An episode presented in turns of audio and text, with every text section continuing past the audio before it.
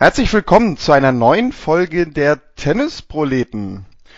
Unser Saisonrückblick, wir reden schon eigentlich seit Wochen darüber, der ist jetzt wirklich nicht mehr weit. Nächste Woche sollte es soweit sein, außer es wird vielleicht ganz kurzfristig irgendwo noch ein neuer Wettbewerb aus dem Boden gestampft im Profitennis und wir haben nächste Woche doch noch kein Saisonende.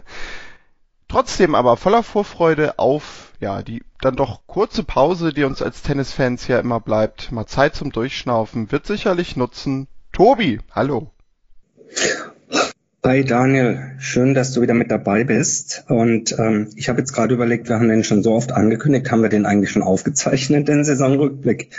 Ja, natürlich Anfang Februar haben wir das gemacht.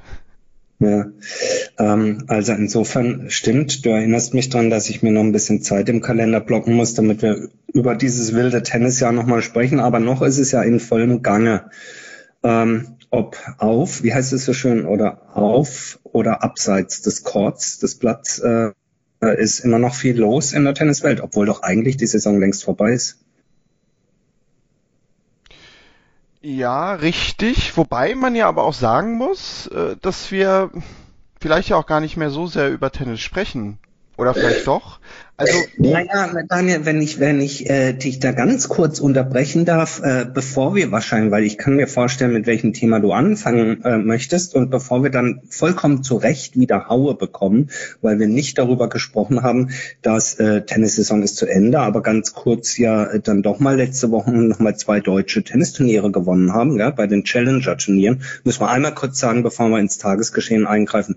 Daniel Altmaier und Oskar Otte, ne? Richtig?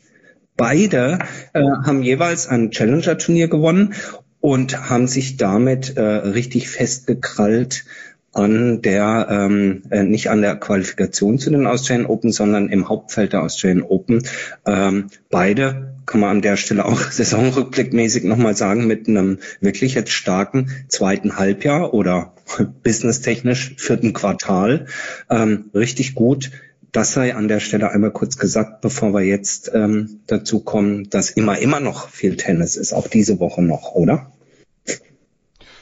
Richtig, natürlich. Ähm, der legendäre Davis Cup, ihr habt ja letzte Woche drüber gesprochen, läuft momentan ich sagte es gerade, trotzdem reden wir vielleicht gar nicht so sehr über Tennis, was ja eigentlich totaler Widerspruch ist, wenn man einen Tennis-Podcast mag und die macht und die Leute damit begrüßt, dass man heute mal nicht über Tennis spricht. Aber du kannst dir sich vorstellen, was ich damit meine, nämlich, dass wir natürlich eher momentan die Themen so ein bisschen abseits des Courts haben. Und das Thema, was uns jetzt so die dritte, vierte Woche beschäftigt, ist Peng Shui. Denn da gab es Bewegung. Die WTA hat im Namen von Steve Simon als Chef der WTA. Man kann, glaube ich, sagen, die Drohung wahrgemacht und jetzt bekannt gegeben, dass man 2022 keine Turniere in China inklusive Hongkong spielen wird. Tobi, etwas, was dich dann doch in der Konsequenz überrascht hat, ist das wirklich mal etwas Neues oder würdest du sagen, naja, vielleicht mit Vorsicht zu genießen, denn es ist ja auch erstmal nur dieses eine nächste Jahr und auch das ist ja theoretisch noch weit weg. Wer weiß, was bis dahin so passiert. Boah, ähm, also äh, eigentlich kann man nicht, äh, oder weder eigentlich noch Mann, sondern mich, mich überrascht der Schritt als solcher nicht, denn er ist konsequent und äh, wenn man dann nun äh, beide Seiten einmal kurz betrachtet, dann blieb an der Stelle der WTA oder in dem Fall äh, ihrem äh, Chef Steve Simon ja gar nichts anderes übrig, als die Konsequenz folgen zu lassen, die er angedroht hat. Ansonsten äh, wäre er ja, ähm, ja, ansonsten wäre es ja eine leere Drohung und äh, dann brauche ich danach nicht mehr nicht mehr aufzutreten und äh, Forderungen oder ähm, äh, ja in irgendwelche Verhandlungen einzutreten. Was mich zu dem zweiten Punkt bringt. Äh, er äh, wird denn überhaupt was zu verhandeln sein? Äh, natürlich lässt man sich die äh, Hintertür klingt eigentlich viel zu negativ. Natürlich lässt man diese Tür offen, indem man sagt, man äh, im englischen Wortlaut suspended, also man setzt die Tour in China aus, äh, alle Turniere dort inklusive Hongkong. Finde ich übrigens auch noch einen netten Fingerzeig in eine Presseerklärung äh, reinzuschreiben. Alle Turniere in China inklusive Hongkong, was aus chinesischer Sicht äh, ja ähm, doppelt gemoppelt ist. Ähm, also man lässt sich, äh, man lässt diese Tür auf, indem man sagt, es ist suspended, es ist also ausgesetzt. Das äh, muss man machen und das ist ähm, äh, nicht nur aufgrund des wirtschaftlichen Hintergrunds wichtig, dass man das tut, sondern natürlich auch ähm, ganz einfach im, im Sinne von, äh, sage ich jetzt mal, Verhandlungstaktik, ja, oder von Gesprächsbereitschaft, nämlich indem man sagt, pass auf, wir haben ja nach wie vor als WTA eine klare Forderung. Ähm, und wenn ihr, liebes China oder liebes Tennis China oder liebes, keine Ahnung, Sport Politbüro äh, China, euch dieser äh, Diskussion und Auseinandersetzung mit uns stellt und unserer Forderung nach einer freisprechenden, transparent nachvollziehbar äh, sprechenden Peng Shui nachkommt, dann, ja dann können wir uns auch wieder Tennis in China vorstellen. Also insofern, ich würde das gar nicht einordnen als äh, das ist ja nur halbgar, da ist ja nur eine Hintertür offen, sondern es ist die konsequente Weiterentwicklung und, und, und Fortführung der Politik, die Sie, also die WTA, angekündigt haben, in Person Steve Simon. Ähm, es ist ein richtiger Schritt, es ist nach wie vor ein, ein, ein mutiger Schritt, ein Exempel, was so meines Erachtens äh, in der äh, Konsequenz ähm, noch kein anderer Sportverband äh, ähm, durchgezogen hat. Und ähm, es bleibt natürlich, da kommen wir sicher gleich noch drauf, äh, spannend zu sehen, was das für Konsequenzen in anderen Sportverbänden, nur mal dem naheliegendsten der ATP hat. Aber ganz kurz zurück zu China. Also was macht die Gegenseite? Äh, ich bin kein Politprofessor. ähm, ich bin vielleicht ganz gut in Verhandlungen, wenn ich das so sagen darf, aber rein politisch äh, ähm, gab es ja sehr, sehr gute Sendungen, Artikel, Podcasts zu dem Thema. Ähm, ist es unrealistisch, anzunehmen, dass ein Sportverband wie die WTA nun das große China als solches äh, zu einem Umdenken ähm, seiner Politik und seines Umgangs mit Menschenrechten zwingen wird. Das soll den Schritt äh, der WTA keinesfalls mindern. Es ist ein großartiger Schritt. Ähm, allein mir fehlt der Glaube, dass es dazu äh, führen wird, dass Systeme gestürzt werden, ja, um es mal ganz groß aufzuziehen. Da hast du natürlich recht. Ähm, die chinesische Regierung wird deswegen wahrscheinlich nicht die Macht abgeben. Trotzdem haben wir auch letztes Mal schon intensiv darüber gesprochen, eben was das für Auswirkungen auf andere Sportverbände auch haben könnte, ob da nicht so eine Art Dominoeffekt losgetreten werden kann das Sie gerade erwähnt, wir würden da natürlich ganz zuerst an die ATP denken. Da hat Andrea Gaudenzi, der Chef der ATP, gesagt, wir glauben ganz grundsätzlich, dass uns eine globale Präsenz die besten Chancen bietet, etwas zu bewirken. Wir wissen, dass Sport einen positiven Einfluss auf die Gesellschaft haben kann. Wenn ich so den ersten Satz lese, Tobi, habe ich mir gedacht, na ja, immerhin ist er ehrlich und sagt, äh, es geht uns auch darum, dass wir da Verträge haben und Umsätze machen. Ja, da hast du natürlich äh, total recht. Und der zweite Satz ist äh, natürlich bester, ähm, in Anführungsstrichen, Polit-Sprech äh, oder Sportpolit-Sprech, wie wir ihn seit Jahren äh, kennen von, von allen Verbänden. Ähm, allen voran natürlich vom IOC, dass er gerne immer vorprescht und sagt, ja, Sport ist ja hier das verbindende Element und kann Frieden schaffen ohne Waffen, so nach dem Motto. Ähm, für mich ist äh, ja diese dieses Statement der ATP lässt ihnen alle Bewegungsfreiheit da in den nächsten Tagen und Wochen zu reagieren, in welche Richtung auch immer. Ähm, mir ist es an der Stelle ja gut. Es zeigt natürlich wie bei uns als als als ähm, äh, Konsumenten dieses Sports ähm, natürlich die Erwartungshaltung steigt. Mir ist es zu wenig äh, von von der ATP. Äh, es wird spannend sein zu sehen, wie die da jetzt drauf äh, reagieren. Und natürlich auch andere, denn ähm, die Berichterstattung darüber hat ja inzwischen so eine Breite erreicht, dass nicht nur andere Sportarten, sondern eine sehr, sehr breite Öffentlichkeit darüber informiert wird in unterschiedlichen Medien. Und ähm, so kommen halt immer mehr Stimmen zu Wort. Beispielsweise gestern, gestern Nacht meldete sich Andy Roddick, der natürlich vollkommen zu Recht äh, das sagt, was ihm die Tennisproleten schon vor zwei Wochen gesagt haben, dass auch andere Sportverbände mal genauer hinschauen sollten. Daraufhin kamen äh, nicht weniger prominent die Sandplatzgötter um die Ecke und sagten, ja, aber es ist ja nicht nur andere Sportarten, sondern innerhalb der gleichen Sportart das, was die Tennisproleten vor drei Wochen schon gesagt haben, auch Katar. ähm, liebe Leute, ich möchte es gar nicht ins Lächerliche ziehen, will sagen, da findet ähm, eine, eine breite Diskussion statt, die weit über die Grenzen äh, des Tennissports hinausgehen. Und ähm, ganz spannend wird jetzt natürlich äh, zu sehen sein, inwiefern dieses Thema weiterhin an der Oberfläche kocht und welchen Einfluss es womöglich auch auf die ja bald stattfindenden Olympischen Spiele haben äh, wird, die ja in Peking stattfinden werden. Ich wollte gerade sagen sollen, die werden da stattfinden. Aber das wird schon spannend sein zu sehen und wird äh, sicherlich auch von uns weiterverfolgt werden. Ja, jetzt werden die Sandplatzgötter sogar schon von uns vorgeführt. Das äh, haben sie ja fast eigentlich nicht verdient, aber ich glaube, man kann doch damit leben. Tobi, kommen wir vielleicht wieder zu sportlicheren Dingen. Joanna Conta hat aus meiner Sicht sehr überraschend ihr Karriereende bekannt gegeben wir machen das ja immer ganz gerne so, dass wenn Spielerinnen und Spieler sagen, es ist Schluss, dass wir mal so ein paar Sätze über die Person und die Karriere verlieren. Bei Joanna Conta würde mir so als erstes der Satz einfallen, ein Star der Szene, aber nie wirklich ein Superstar gewesen. Obwohl man ja auch sagen könnte, Mensch, also mal auf Platz 4 in der Einzelweltrangliste gestanden, 2017. Sicherlich ja wahrscheinlich doch schon ein Name, der auch übers Tennis hinaus Bekanntheit hat.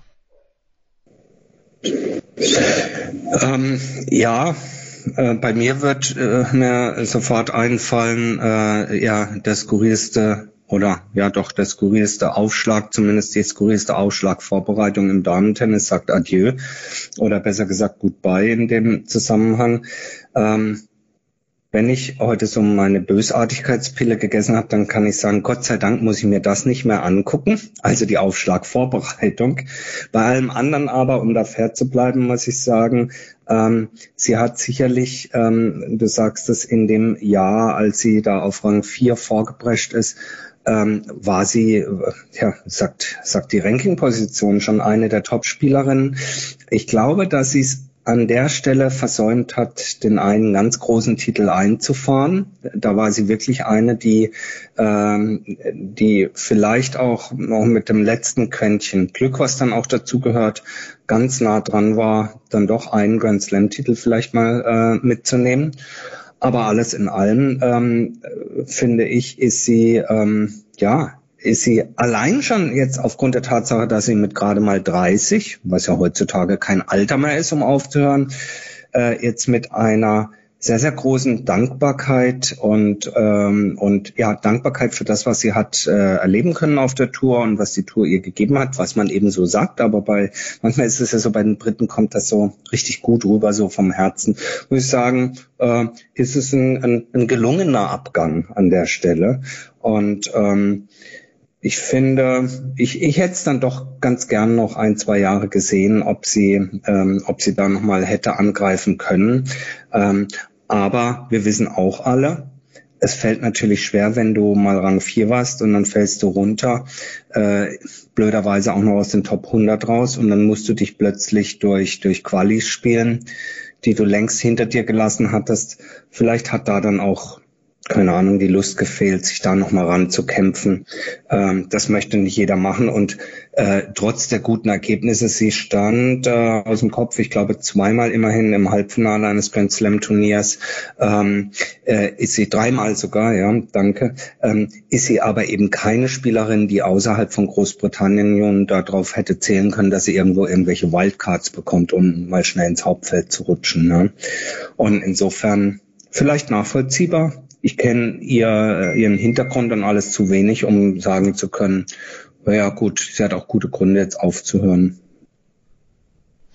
Ja, also du hast es ja gesagt, ähm, sie spielte jetzt, ich glaube, man kann sagen, ohne dass da irgendeine Verachtung bei ist, zum Schluss jetzt auch wirklich nicht mehr ihr bestes Tennis.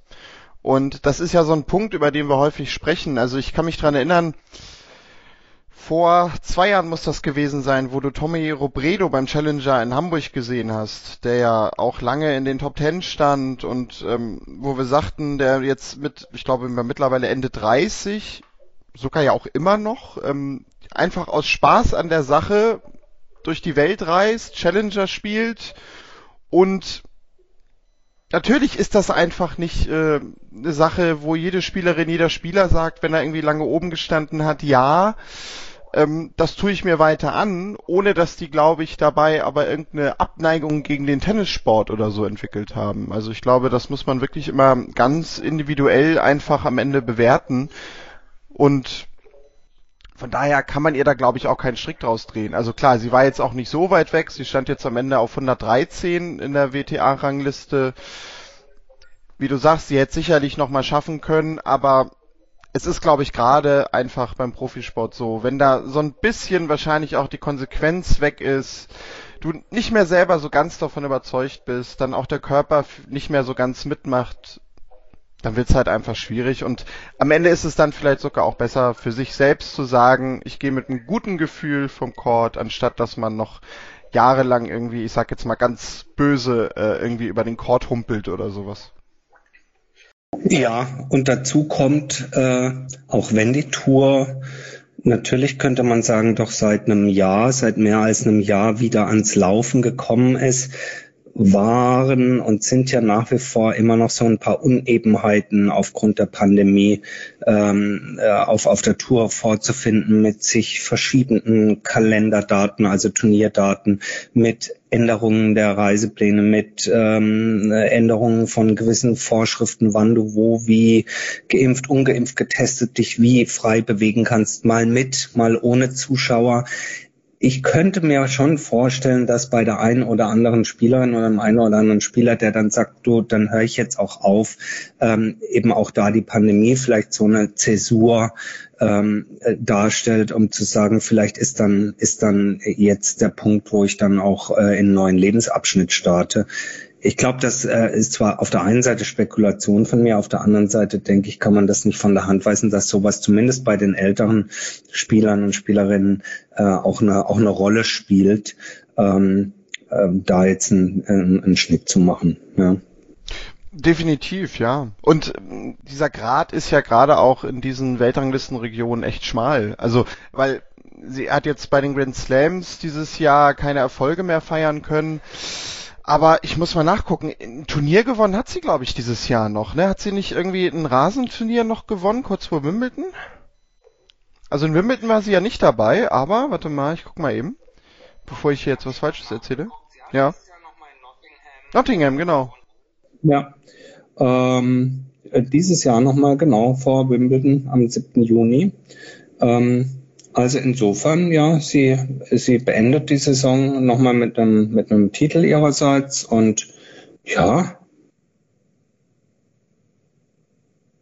ist vielleicht dann time to say goodbye. Richtig. Das ist dieses gute Gefühl, was ich meinte.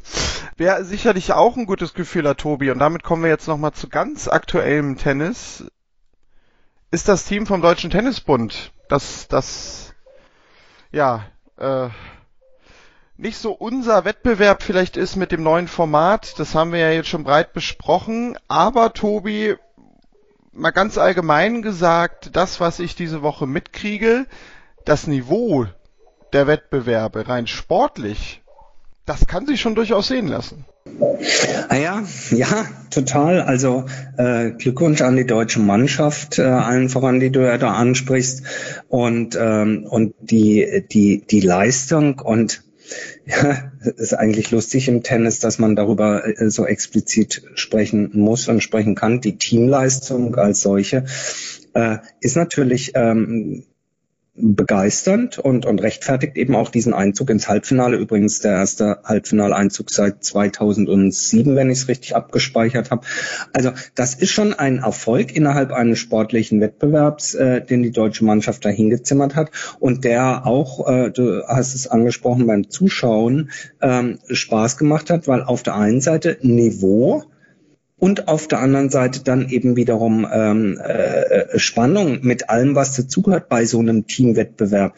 Denn dann hast du Begegnungen, äh, wo du sagst, naja, eigentlich müsste ja der sein Einzel gewinnen und dann tut das nicht. In dem Fall Dominik Köpfer, ja, der vorher aber auch gewonnen hatte, ja, aber dann in dem nächsten Spiel, wo du sagst, eigentlich müsste der es ja gewinnen, dann tut das nicht. Ähm, gegen die, ähm, na, äh, äh gegen äh, war gegen die, oh, jetzt stehe ich gerade auf dem Schlauch, als dann Struffi gewonnen hat.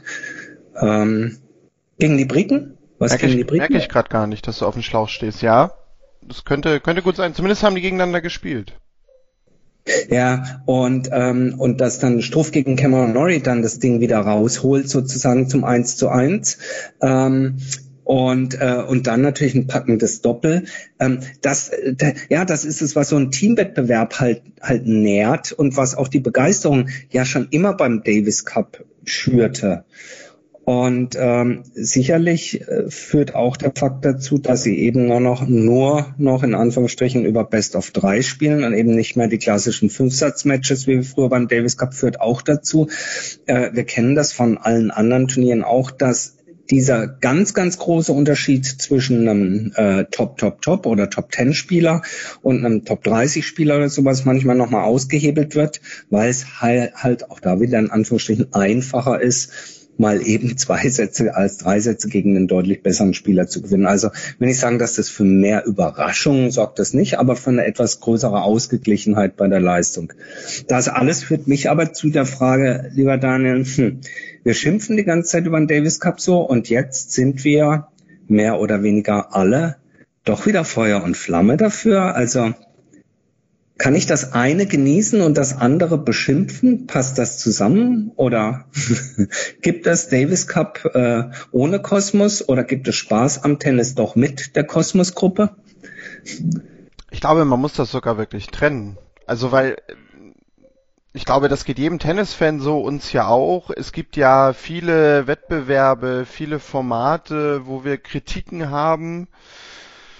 Bei dir geht's ja zum Beispiel damit los, dass du kein Fan des Round-Robin-Formats bist, was du immer jedes Jahr sagst zu den Finals. Und trotzdem ist es ja aber nicht so, dass du dich dann in die Ecke setzt und sagst, nee, das gucke ich mir dann auch automatisch nicht an. Und ich glaube, dass man auch durchaus den Davis Cup schauen kann jetzt in dem Format mit einer gewissen sportlichen Begeisterung, weil letztendlich ist es dann doch einfach Tennis.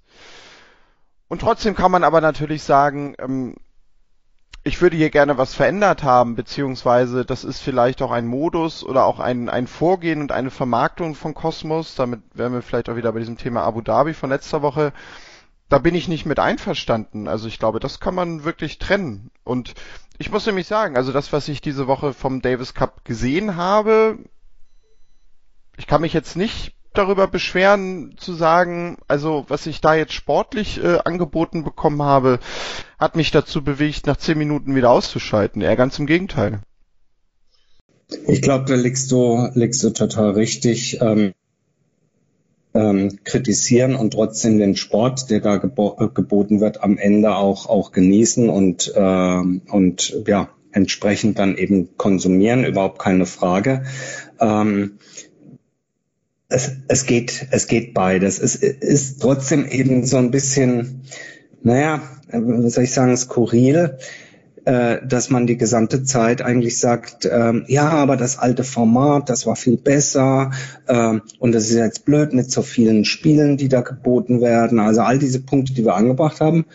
Und dann ist es eben doch wieder das, was dann begeistert. Ja, also ja, man muss da für einen kurzen Moment abstrahieren und sagen, okay, die einzelne sportliche Leistung, die dort geboten wird und auch die Teamleistung ist aller Ehren wert. Man kann dem Ganzen trotzdem kritisch gegenüberstehen, wie der Davis Cup das äh, und die Kosmos-Gruppe hinter dem Davis Cup gedenkt zu organisieren. Jetzt mit der Vergabe dann nach Abu Dhabi oder auch nicht übrigens. Auch da ist wieder ein kleines Fragezeichen hinten dran. Dann gab es gestern noch das Gerücht, dass man doch irgendwie anfängt, über den Termin nachzudenken. Äh, also bisher alles nur äh, Gericht, Gerücht und ähm, gewisse dieser, äh, dieser Vorfinalqualifikationsrunden in den September zu verlegen. Sollte, wir werden es natürlich beobachten, sollte das wahr sein, wird es spannend sein zu sehen, denn dort findet ja bekannterweise nach den US Open an diesem Wochenende, wo der Davis Cup das gerne machen würde, eben auch der Lever Cup statt. Also ich glaube, es bleibt auf diesem ganzen Thema noch spannend, ähm, sportpolitisch. Ähm, aber dann natürlich äh, final gesehen dann auch sportlich, wer es denn dann am Ende macht, so ein DS Cup. Ich finde ein Zeichen nach wie vor ist, dass natürlich auch so einer wie Djokovic da mit vollem Einsatz dran ist und scheinbar äh, der, der sportliche oder der Ehrgeiz nach sportlichen Titeln zu sagen, ich gewinne den Davis Cup und rufe hier nochmal Höchstleistung ab, ja dann doch immer noch seinen Reiz hat. Also das ist schon schon interessant zu sehen. Vielleicht kann man am Ende festhalten, der Name oben drüber, die Tradition, äh, die auch in den Namen steckt, die hat immer noch genügend Magie, dass sie die dort antretenden Sportler eben zur Höchstleistungen ähm, führt und äh, offensichtlich die dort das abrufen, nicht nur um Antrittsgeld, was es dort ja auch gibt, äh, zu kassieren. Und das ist eigentlich erstmal eine gute Botschaft. Ja, das ist, glaube ich, auf dem Punkt seht uns nach, dass wir jetzt sportlich nicht so ganz irgendwie Dinge besprechen, bewerten, weil wir nehmen quasi mehr oder weniger kurz vor den Halbfinals auf. Von daher warten wir einfach mal ab, was das Wochenende bringt. Vielleicht wird es ja auch so sein, dass wenn es äh, von DTB-Seite einen Titel gibt, wir Montagmorgen in kompletter Euphorie sofort ein vierstündiges Special aufnehmen werden. Das warten wir dann einfach mal ab. Ich glaube, wir fahren nach Frankfurt an den Römer, wo ein großer Empfang stattfinden wird mit 35.000 Fans. Ja, richtig. Das lassen wir, glaube ich, lieber, weil sonst heißt es am Ende noch äh, bei der momentanen pandemischen Lage, Tennisproleten rufen dazu auf, nach Frankfurt sich zu begeben. Von daher distanzieren wir uns da am besten selber wieder ganz schnell von. Das tun wir. Im gleichen Atemzug überlege ich, ob es eigentlich noch sowas wie Flashmobs gibt. Gibt's auch nicht mehr.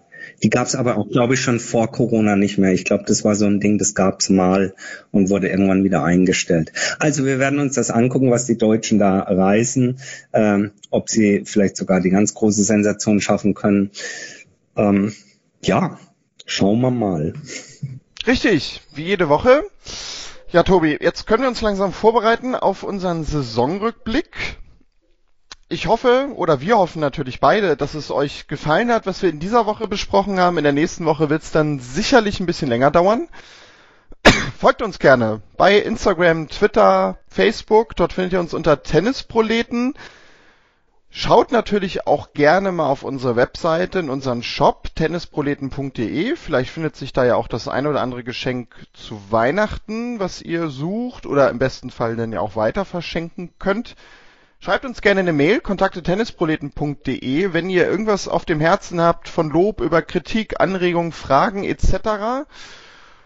Ja, und sonst sind wir raus soweit für diese Woche. Ich würde sagen, Tobi, dir vielen Dank für die Aufnahme. Euch draußen vielen Dank fürs Zuhören. Wir hören uns in der nächsten Woche wieder. Bis dahin macht's gut und tschüss. Ciao.